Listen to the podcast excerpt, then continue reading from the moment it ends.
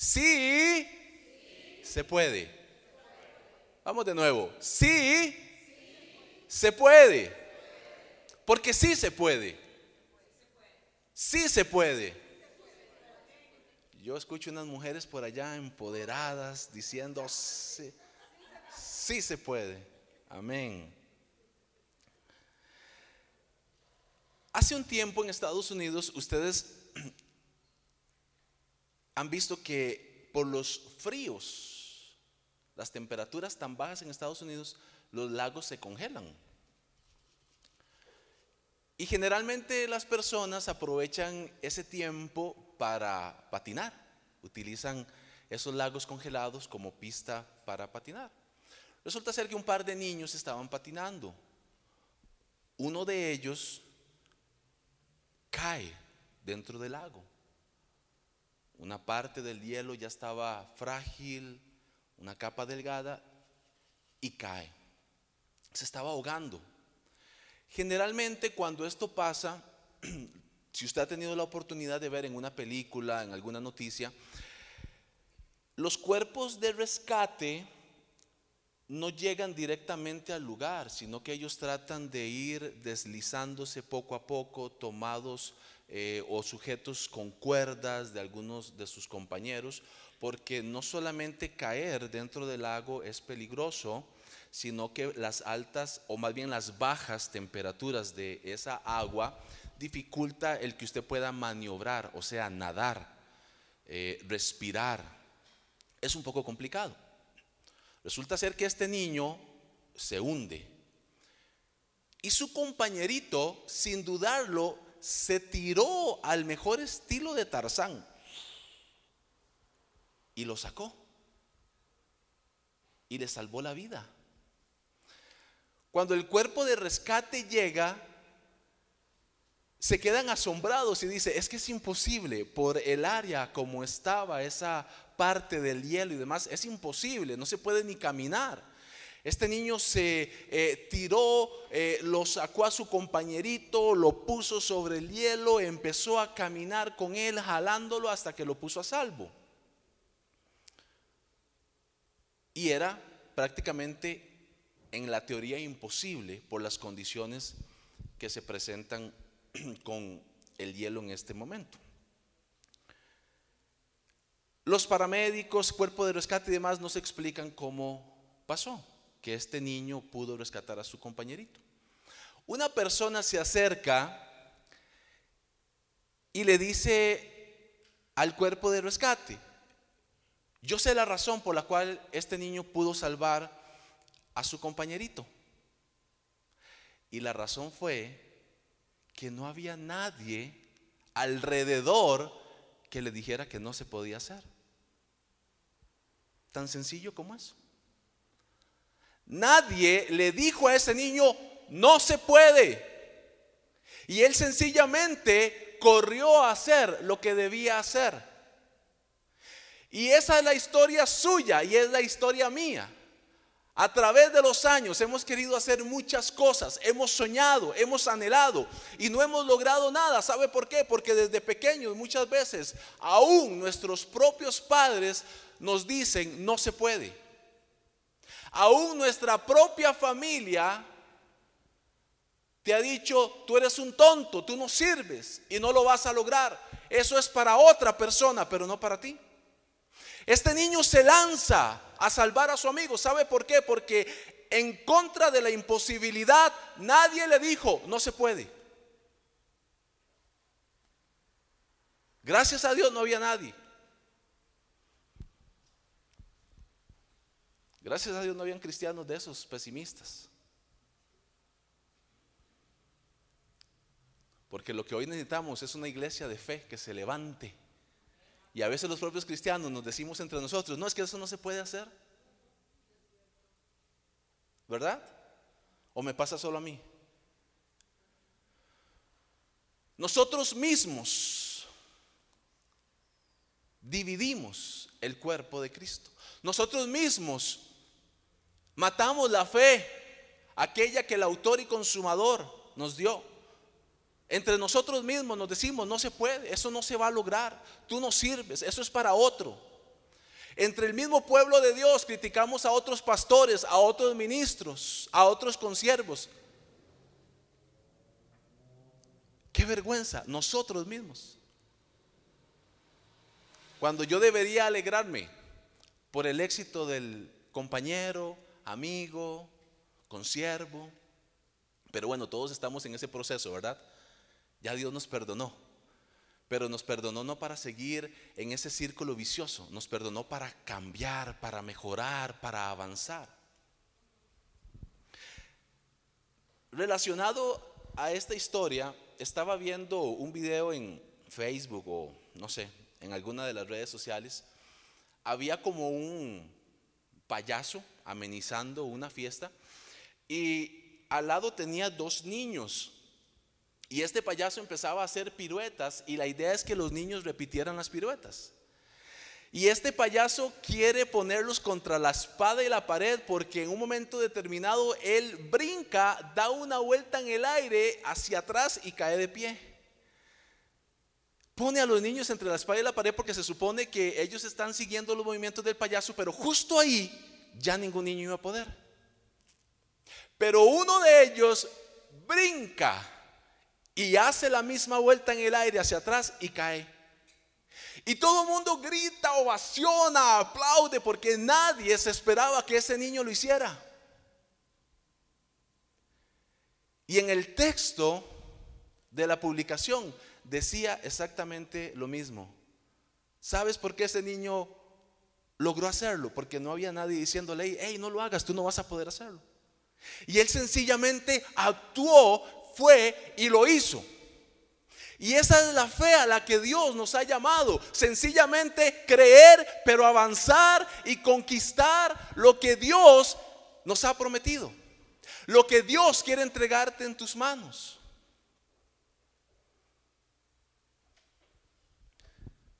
Son los pensamientos y las palabras de terceras personas que han venido a atar tu fe han venido a atar tus alas, han venido a atar tus pies para que no avances, han venido a atar tus manos para que no puedas tomar lo que es tuyo. El diablo usando personas, el diablo usando tus padres, amigos. Le voy a contar una cosa. Cuando yo estaba pequeño, yo anhelaba unas tenis Nike, Reebok, todas estas que estaban de moda en ese tiempo. Y mis papás no podían comprarme unas Nike, ni unas Reebok. Muy a la moda yo andaba con mis bracos y mis broncos. Muchos no se acuerdan ya de eso. Yo andaba feliz con mis bracos y, mis broncos. Y yo cuando andaba mis bracos, eh, yo simulaba que eran adidas porque tenían unas rayitas así parecidas. Y un compañero me dijo, usted es un muerto de hambre porque usted no tiene unas Nike como yo. Yo estaba pequeño, no entendía muchas cosas y de verdad yo creí que yo era un muerto de hambre, un pobrecito porque no tenía unas Nike o unas Reebok. Afortunadamente crecí en el Evangelio y en la escuelita dominical, como le llamamos antes, lo que ahora es la zona Kids, en la escuelita dominical me enseñaron el valor de ser un hijo de Dios. Y entonces, ¿sabe qué? Con más ganas y orgullo yo andaba mis bracos. Y me iba para educación física con mis broncos. Y me sentía feliz, orgulloso. Y las andaba bien limpiecitas siempre. No como ando ahorita estas, todas sucias. Pero entendí que las palabras de alguien más no podían afectar quien yo era en Cristo. Entendí que no porque anduviera unas Nike o no, era un muerto de hambre. Entendí que no por andar un Levi's 501, no por eso era menos que los demás. Y eso es lo que el mundo te dice. Los compañeritos en la escuela suelen ser crueles, que lo diga Jenny, que es maestra de primaria, los niños somos crueles. Yo no, yo era bueno. Yo era un niño bueno, sí, yo, yo fui criado en el Evangelio, entonces yo era muy bueno. Mientras mis primitos jugaban carros escondido, yo me armaba una tienda de campaña en mi casa con las sábanas y todo, y, jugaba que había un tesoro escondido y era un Nuevo Testamento de los Gedeones, y yo lo leía y yo quería eh, eh, traer a mis primitos que leyeran la Biblia conmigo y, y me rechazaban porque yo sí era fanático, con siete años. Entonces yo fui un niño bueno. ¿Por qué lo duda? Véame la cara, yo fui un chiquillo bueno. Pero los niños en la escuela suelen ser crueles y tratan a otros de muerto de hambre. Ahora la, palabra esta de bullying que ha, que ha, venido a estar de moda, eh, bullying por aquí, bullying por allá, se burlan de tus defectos. Eh, eh, niños a muy temprana edad queriendo quitarse la vida por el bullying de otros compañeritos. Pero usted y yo que entendemos quiénes somos en Cristo, ya no vamos a permitir que alguien nos diga, no puedes. ¿O me equivoco? Usted en Cristo ya no puede permitir que nadie le diga que no puede. Y es una orden, no mía, sino del Espíritu Santo. Es una orden de Dios que usted no permita que eche raíces una palabra de maldición que hayan tirado sobre su vida y que le hayan dicho usted es un estúpido y usted no va a poder.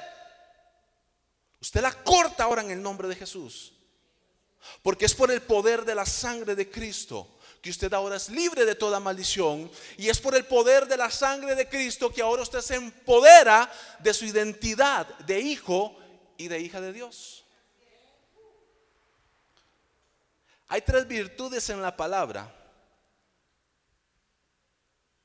fundamentales que debemos reforzar, entender para constantemente autoministrarnos con un sí se puede.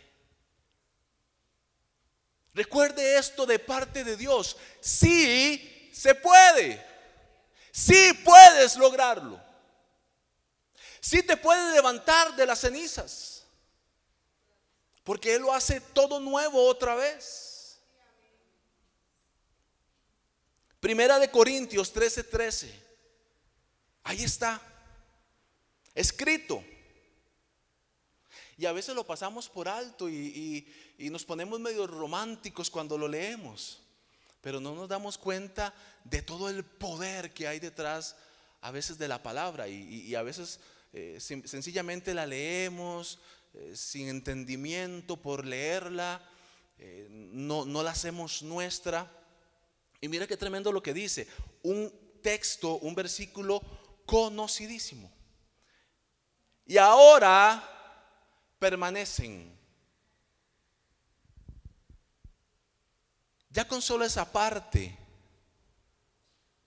ahora permanecen. Ya con solo esa parte usted tiene garantizada la victoria. Ahora permanece. No se va, no se agota. Ahora es sinónimo de hoy. Y usted puede decir, hoy, hoy, aquí está, permanece. ¿Qué? La fe, la esperanza, y el amor. No es mañana. No es mañana que eh, va a venir la fe. No es mañana que va a venir la esperanza y el amor a su vida. Hoy, hoy en este preciso momento permanecen, permanece la fe, la esperanza y el amor en su vida por el Espíritu Santo de Dios. Hoy mismo, no es mañana. Hoy mismo usted se puede levantar en fe. Hoy mismo usted se puede levantar en esperanza y por sobre todas las cosas que dice estos tres. Pero el mayor de ellos es el amor. ¿Cómo se llama la enseñanza? Sí se puede. La fe me hace vivir siempre en una actitud de esperanza. Es la fuerza, la fe es el motor que a mí me mueve. Desde que yo abro mis ojos, yo ya estoy pensando en lo que me espera en este día. Yo ya tengo una agenda, yo ya sé lo que me espera en el día de trabajo, yo ya sé lo que me espera en el ministerio, yo ya sé lo que me espera si tengo grupo de conexión, yo ya sé lo que me espera si tengo eh, la noche de ADN. Desde que yo abro mis ojos, yo ya tengo un panorama en mi mente de las cosas a las cuales yo me voy a enfrentar en ese día. Y desde que yo abro mis ojos, yo ya necesito activar mi fe para saber que me voy a ir a enfrentar a todas aquellas cosas que el día a día tiene preparado para mí. Pero si yo no tengo fe, no me voy a querer ni siquiera levantar. Pero la fe es ese motor que hace que usted se levante. La fe es ese motor que muchas veces, aunque uno dice, qué pereza, qué temprano, Qué ricas que están las cobijas. La fe es ese motor que te da la fuerza para levantarte, para seguir adelante, para saber que no importa lo que tengas que hacer durante el día, no importa el pronóstico de dificultades que ese día van a traer. Tu fe es ese motor que te alienta a levantarte, a caminar y a seguir adelante, porque sabes que hay uno mayor que está delante y detrás tuyo, dice la palabra, rodeándote. Para que tú puedas levantarte, para que tú puedas avanzar y conquistar lo que Dios tiene para tu vida. El reino de los cielos, dice la palabra, que sufre violencia y solo los violentos lo arrebatan. No aquella persona que está cruzado de brazos, no aquella persona que con costos ora por el desayuno. No aquella persona que con costos en el día hizo un par de oraciones eh, eh, eh, evangélicas, religiosas por costumbre. El reino de los cielos sufre violencia, pero solo los valientes, aquellos que oran, aquellos que adoran, aquellos que están en la palabra, aquellos que ante una situación difícil se levantan porque sabe que hay uno mayor que él que le respalda, hay uno mayor que él que es su padre, que le ha garantizado que la victoria ya fue ganada en una cruz y a precio de cada gota de sangre. La fe es ese motor que te mueve, que te impulsa. La fe, voy a utilizar una frase de nuestro pastor, se la voy a copiar. La fe es dar por hecho un hecho que no ha sido hecho para que sea hecho. ¿Sí? ¿Sí, se la sabe? No, se la aprende. La fe es dar por hecho un hecho que no ha sido hecho para que sea hecho. Es pues la fe, la convicción, la certeza de lo que se espera, de lo que ha de venir, de lo que mis ojos todavía no están viendo, pero con mis ojos del Espíritu yo lo estoy viendo. Hebreos 11 y versículo 6. Está en pantalla. Mira qué tremendo. Pero sin fe es imposible agradar a Dios. Sin fe es imposible agradar a Dios. ¿Sabe por qué usted hoy está acá sentadito? Así lindo, linda, guapos, guapas. ¿Sabe por qué? Porque usted se movió en fe y usted dijo, yo voy para la iglesia.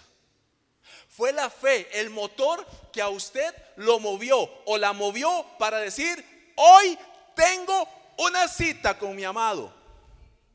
Hoy tengo una cita en la casa del Señor. Y probablemente usted hoy tal vez no podía venir porque algo se presentó. Tal vez usted hoy no podía venir porque e incluso tal vez le entró la pereza, el cansancio, el desánimo. Pero algo dentro de usted empezó a fluir, algo dentro de usted empezó a arder, algo dentro de usted no lo dejó tranquilo, algo dentro de usted lo incomodaba y usted decía, a la casa del Señor iré.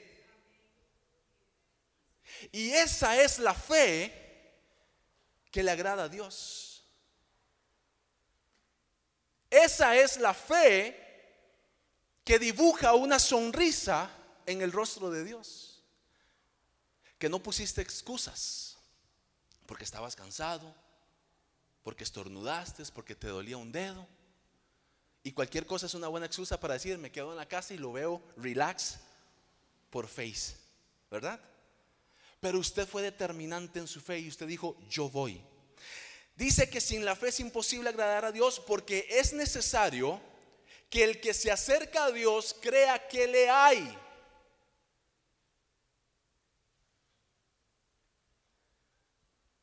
Primeramente Dios te da fe para que tú le busques, para que tú le creas, para que tú creas que si tú te acercas a Él vas a recibir de su presencia. Y como si fuera poco, él te da la fe. Y como si fuera poco, dice, galardona a los que le buscan. Salud.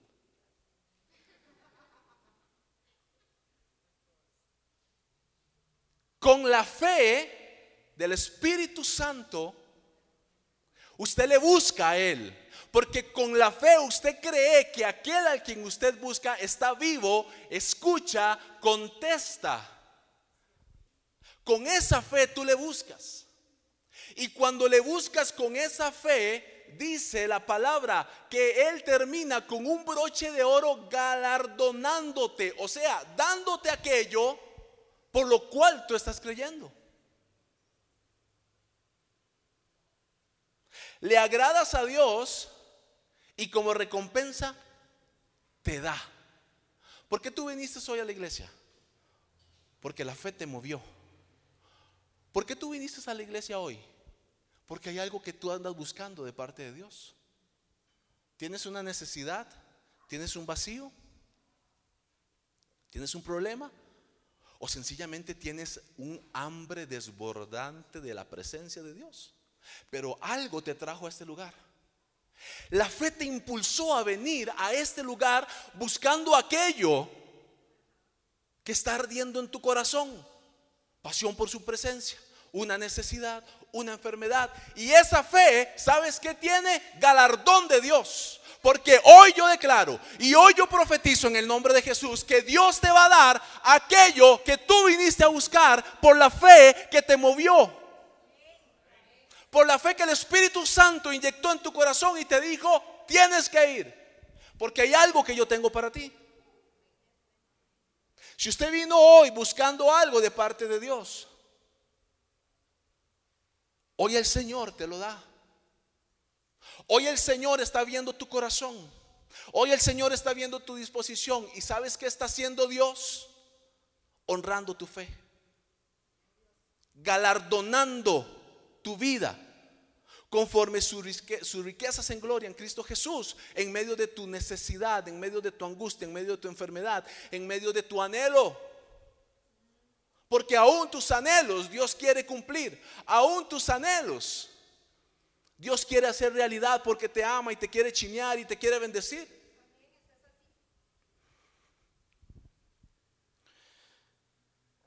En la Biblia el único requisito que yo me encuentro literal es este.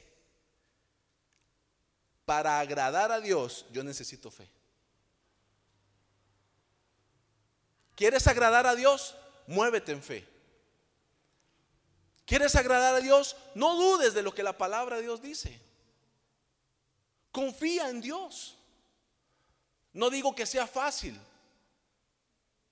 Pero si Satanás dice la Biblia que es padre de mentira, es mentiroso desde el principio y cuando habla, dice la palabra, de sí mismo está hablando porque es padre de mentira. ¿Por qué tú le crees a él cuando la misma palabra dice que él es el Señor, el camino, la verdad y la vida? Y si la Biblia dice que Él es la verdad, y si la Biblia dice que Satanás es el mentiroso, ¿por qué le estamos creyendo más a Satanás que a Dios? ¿Por qué? No tiene lógica. No tiene sentido. No que sea fácil. Nos turbamos, somos humanos, nos dolemos. Eso es inevitable. Vamos siempre a sentir la angustia ante diferentes circunstancias. Pero por sobre todas las cosas, por sobre cualquier angustia que yo pueda tener, tribulación, necesidad, está mi confianza en Dios. Está mi fe en el hacedor de maravillas. Está mi confianza y mi fe y mi esperanza en aquel que yo sé que si lo dijo, Él lo va a hacer. Y punto. Número dos dice que es la esperanza. La esperanza es la aliada perfecta de la fe. La esperanza nos hace ver hacia el futuro. Romanos 15, eh, 13 dice, y el Dios, mire qué tremendo esto. ¿Cuántos eh, hoy han pasado por alguna prueba? ¿Alguna angustia? Yo, yo sí. Yo, eh, una angustia, una prueba, un susto, etcétera. Mira lo que dice la palabra, Romanos 15, 13. Y el Dios de esperanza os llene de qué? De todo gozo, paz en el creer para que abundéis en esperanza. ¿Por el poder de quién? ¿Por el poder de quién? ¿Por el poder de una persona? ¿Por el poder de una noticia? ¿Por el poder de un veredicto, de un dictamen? Por el poder del Espíritu Santo de Dios. Qué contradictorio. Qué ilógica la lógica de Dios. Porque Él me da esperanza, todo gozo, toda paz en el creer. Que por el poder del Espíritu Santo yo veo su gloria, yo veo su poder, yo veo su manifestación.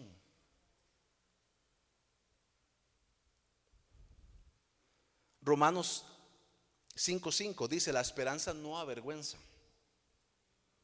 porque el amor de Dios ha sido derramado en nuestros corazones por el Espíritu Santo que nos fue dado. Dios te da una palabra, pero ¿sabes quién también te da palabra? El diablo.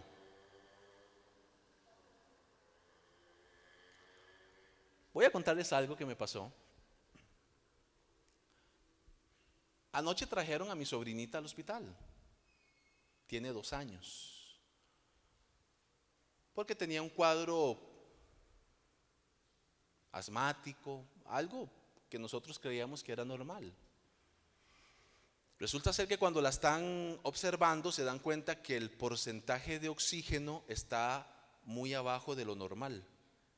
Inmediatamente la entuban y empiezan a ponerle oxígeno para que ella pueda llegar al porcentaje normal de oxígeno. Todo parecía que iba bien hasta que hoy muy temprano en la mañana se complicó. Exámenes previos de ayer dieron como resultado hoy que lo que ella tenía era un virus de estos virus que andan atacando fuertísimos y, un virus eh, respiratorio muy fuerte. Y la tuvieron que aislar. Imagínense, una bebé de dos años. La tuvieron que aislar, entubar y obviamente tiene que estar sola en un cuarto. Eh, imagínense una bebé de dos años sola, no veo a mi mamá, no veo a mi papá, no veo rostros conocidos, veo doctores, me hacen, me deshacen. Y la bebé no para de llorar. Y entonces obviamente el oxígeno no puede hacer el efecto que necesita hacer. Entonces tuvieron que sedarla. Cuando a mí me dijeron eso, yo sentí que el mundo se me cayó, mi corazón, todo, todo fue un caos. Porque, ojo las palabras, las sedamos. Pero yo pensé en coma inducido, yo pensé tubos, yo un montón de cosas. Y yo entré en un shock, yo entré en pánico. Yo dije, Dios, ¿qué pasó si nada más venía por una gripe? ¿Qué pasó, Dios? Y me desbalanceé totalmente. Pero ¿qué hacemos los cristianos cuando nos pasa algo así? Oramos. ¿Qué hacemos los cristianos cuando estamos en medio de una tribulación? Es más, déjenme decírselo así. ¿Qué hacemos los hijos de Dios cuando nos está llevando el diablo? Oramos porque sabemos que nuestra fe, nuestra esperanza no va a ser avergonzada. Porque si Él lo dijo, Él lo va a hacer. Él dijo que tendría cuidado de mi familia. Él dijo que yo y mi casa seríamos salvos. Él dijo que no hay un justo desamparado ni su simiente que mendigue pan. Entonces, ¿qué hace un cristiano? ¿Qué hace un hijo de Dios? Ora, busca la presencia, se fortalece en fe cree cada palabra escrita. Pero a veces uno ve gente de la misma iglesia que pasa por alguna circunstancia y lo que hace es que se va. Se deja meter en la depresión. Ya no levanto manos, ya no oro, ya no voy a la iglesia, ya no ya no leo la Biblia. Cuando más bien es ahí en lo secreto con el Espíritu de Dios donde vas a ver la victoria. ¿Sabe qué hice yo? No es nada de lo que me tenga que gloriar porque es por la gracia de Dios. En ese momento en el que yo me siento totalmente desbalanceado, eh, con una incertidumbre horrible, yo digo, suave un momento, voy de rodillas a la presencia de mi Dios. Y empiezo a orar, y empiezo a fortalecer mi fe, y empiezo a ministrarme, y empiezo a declarar palabra, y empiezo a traer a mi mente palabras que antes Dios me ha dado sobre mi vida, sobre mi familia. Empiezo a ministrar palabra eh, que está escrita para usted, para mí. No tendré temor de malas noticias. El Señor tiene pensamiento de bien para mi vida. Nada me va a quitar la paz, nada me va a robar el gozo, porque yo sé en quién yo estoy confiando. Créame que no es fácil. Decirlo aquí suena fácil. Vivirlo es otra cosa. Pero, ¿qué se puede? Todo. Porque es en Cristo que me fortalece. Entonces, sí puedo, sí puedo, sí se puede, sí se puede. Porque ya Dios te dio fe. Ya Dios te dio una aliada de esa fe preciosa que se llama esperanza. ¿Y sabes qué pasó al rato? Yo saco pecho. Y yo digo, Señor, relax. No tengo de qué preocuparme. Ya diste la palabra. La palabra fue dicha, la palabra fue soltada, la palabra está escrita, está fundamentada, es inquebrantable. Pasará el cielo, pasará la tierra, pero su palabra no va a pasar. Y Él dice que por su llaga yo fui sanado y mi sobrina fue sanada. Porque yo esa promesa la tomo para ella. Ella tiene dos años y no entiende. Pero yo sí entiendo. Y lo que es para mí, yo lo ministro para ellos en el nombre de Jesús. Y yo creo que la unción se pasa. Y yo pasé la unción. Y yo dije, esa palabra es para mí. Y aunque ella no la entiende, es para ella en el nombre de Jesús. Y no importa que esté en el hospital hoy, mañana, pasado mañana. No importa que le pongan uno, dos, tres tubos. El Señor lo permite por algo, pero nada le va a pasar. Porque su vida está escondida con Cristo en Dios y el diablo no la va a tocar. Punto. Le guste o no le guste al diablo.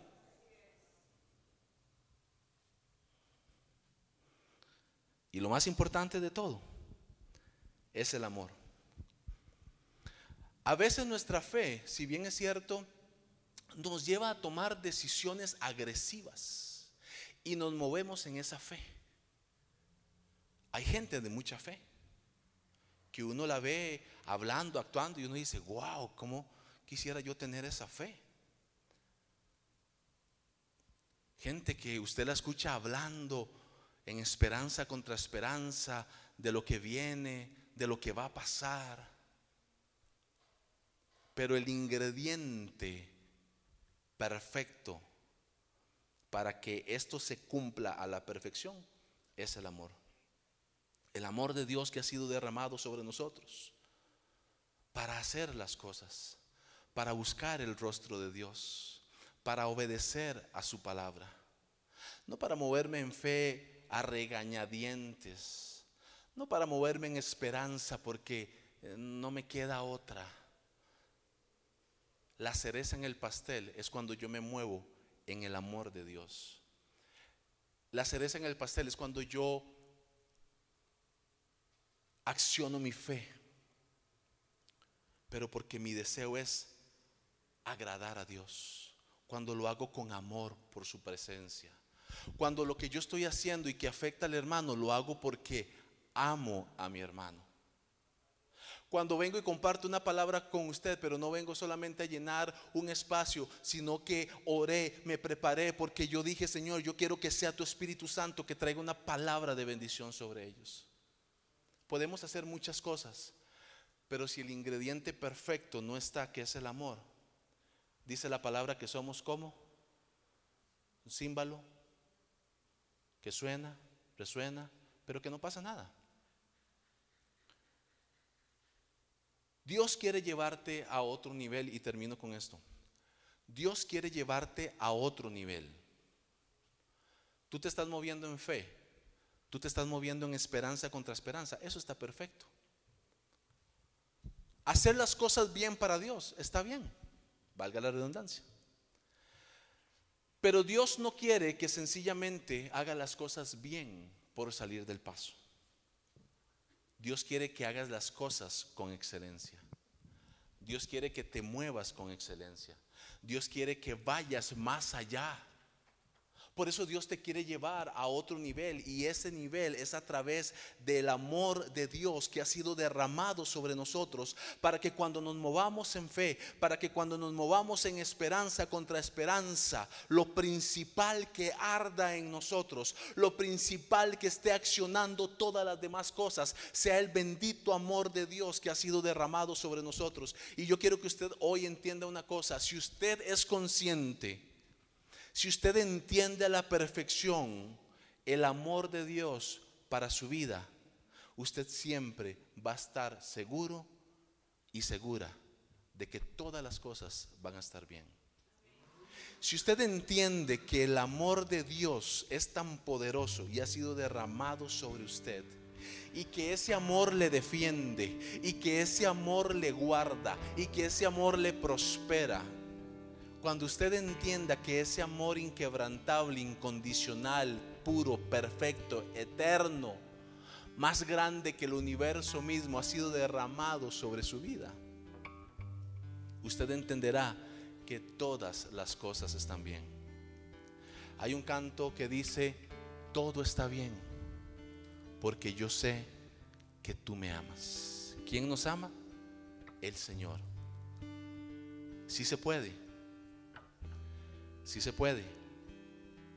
Porque aunque el último punto es el amor,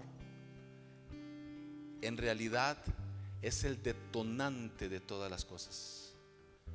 El amor de Dios derramado sobre tu vida para que le puedas creer a Él. El amor de Dios derramado sobre tu vida para que en esperanza contra esperanza tú puedas avanzar a esa tierra prometida. El amor de Dios que te da la seguridad como un niño recién nacido en el pecho de su madre, que todo es perfecto y que todo va a estar bien. Así que iglesia, sí se puede. Y repítalo cuantas veces usted quiera en su corazón, sí se puede. ¿Sabes por qué? Porque Él es el que pone, dice la palabra en Filipenses, en nosotros el querer como el hacer por su perfecta voluntad, por su amor demostrado en una cruz del Calvario, por su amor demostrado gota a gota de su sangre.